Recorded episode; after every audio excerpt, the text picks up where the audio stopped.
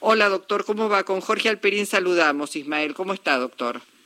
Hola, Laura. Eh, hola, Jorge, ¿cómo están ustedes? Bien. Gracias por llamar. Luisa, Luisa, Ismael. Perdón, perdón, perdón, perdón. no perdón, importa, perdón, perdón. no, digo para que no vuelvas a decirme.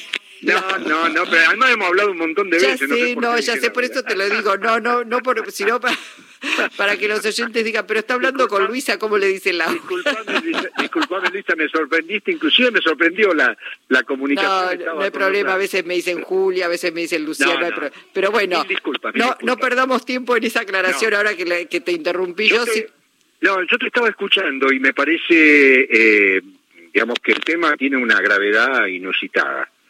Eh, pero no es la primera vez que ocurre esto, vamos a, a ser claros. Eh, esto es la vez que se descubrió. Y, y se descubrió en función de que hubo un contacto físico entre los manifestantes y la policía. Y lo que hay que saber es que existe en la ciudad de Buenos Aires la ley 5688, el Sistema Integral de Seguridad Pública, que precisamente en su artículo 99 es muy claro y categórico cuando dice que no está autorizado el personal a portar armas letales si está en contacto físico con manifestantes.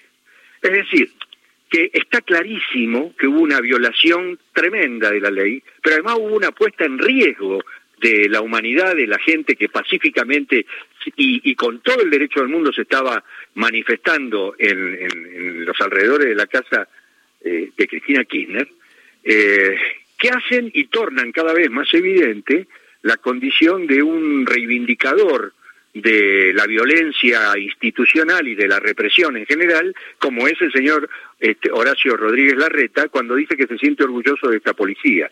Ahora, Él, D'Alessandro, Bullrich y compañía integran de algún modo la banda de legitimadores de este accionar policial que es contrario a cualquier ley, ¿no? Ahora, Ismael, ¿qué, cuál es el plan de esta gente? Es decir, que, que, que puedan llegar a, a matar, digamos, a herir gravemente. Eh, cu- ¿Cuál es la idea de llevar a la policía con armas de fuego? Pensar que tal vez del otro lado haya francotiradores, no sé, porque cuesta entender, ¿no? Jorge, Sí. eh, eh, ¿cómo te va? Yo recién estaba escuchando el, el- el diálogo previo entre Luisa y vos y ustedes hablaban algo así como del rol del periodismo. Y a mí me parece que cuando vos tenés un blindaje mediático como el que tiene esta gente, eh, eh, no es poca cosa el poder que le terminan confiriendo, porque no existe ningún tipo de control, no existe ningún tipo de reparos en lo que va a pasar, porque en definitiva, pase lo que pase, después la quieren y la van a contar como quieran ellos. Eh, Ustedes recuerdan lo que pasó con Lucas González, el chico que mataron en Barracas. Sí. Ustedes recuerdan el chico, el jugador de fútbol. Sí, sí. Durante 48 horas, la versión era la versión de ellos. Durante 48 horas hubo un plazo donde hubo chicos que tuvieron, que fueron víctimas y que sin embargo estuvieron detenidos y con posibilidades de comerse una causa por 15 años de prisión.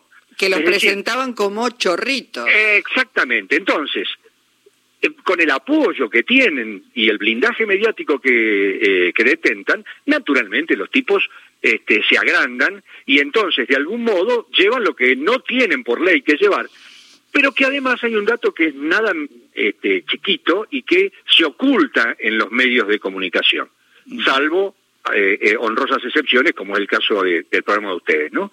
Eh, pero esta es la policía más letal de la Argentina. A ver si les queda claro definitivamente a todo el mundo que en el año 2017 Mauricio Macri hace el traspaso de la Policía Federal a la por entonces llamada Policía Metropolitana y se constituye lo que hoy decimos Policía de la Ciudad de Buenos Aires. Mm. Ahora bien, del año 2017 al año 2022 registran 130 muertes de personas desarmadas, esta fuerza, contabilizadas del siguiente modo. Un porcentaje de esas muertes se producen en la propia ciudad de Buenos Aires. Una es en el Chaco y el resto es en la provincia de Buenos Aires. ¿Qué significa? Significa que hay una proporcionalidad desmedida entre eh, los integrantes de la fuerza, la población existente y el uso de ese armamento que tiene la policía, que provoca lo que provoca, que se transforme proporcionalmente en la policía más letal que tiene la República Argentina. Porque esos 130 muertos se producen por ahí en la provincia de Buenos Aires con efectivos de la misma fuerza y el responsable es quien lo dota esa fuerza, porque hay mucha gente que trabaja o que, mejor dicho, cumple funciones en la fuerza de la ciudad de Buenos Aires, que vive, por ejemplo, en la provincia de Buenos Aires. Pero, quien mata es un integrante de esa policía. ¿no? Perdóname, pero también hay que decir que no solamente portaban cargadores con balas de ploma, que mm. está prohibido por protocolo, por la ley, sino que además espiaron, desconocieron eh, jerarquías eh, o, este, fueros que tienen los legisladores, gobernadores, digamos, todo, absolutamente todo fue un, un saltarse por encima de la ley. Digo, quienes, quienes se supone que deben hacer respetar la ley y los derechos. Cuando iniciamos esta conversación, Luisa, yo te mencioné la ley 5688. Cuando vos vas a una ley, a cualquiera que sea, estamos hablando del Sistema Integrado de, eh, Seguridad Pública de la Ciudad de Buenos Aires. Cuando vos vas a una ley, los primeros artículos son definitorios del espíritu de la ley. Es decir, en general, eh, eh, bueno, vos tomás la Constitución Nacional, tenés el preámbulo, tenés un montón de cosas. Este, eh, el tema del Código Penal tiene la, necesidad de prevenir delito, etcétera. En esta ley, el artículo 7, que estamos hablando de uno de los primeros artículos de la ley, dice que la función específica es facilitar las condiciones que permitan el pleno ejercicio de las libertades, derechos y garantías.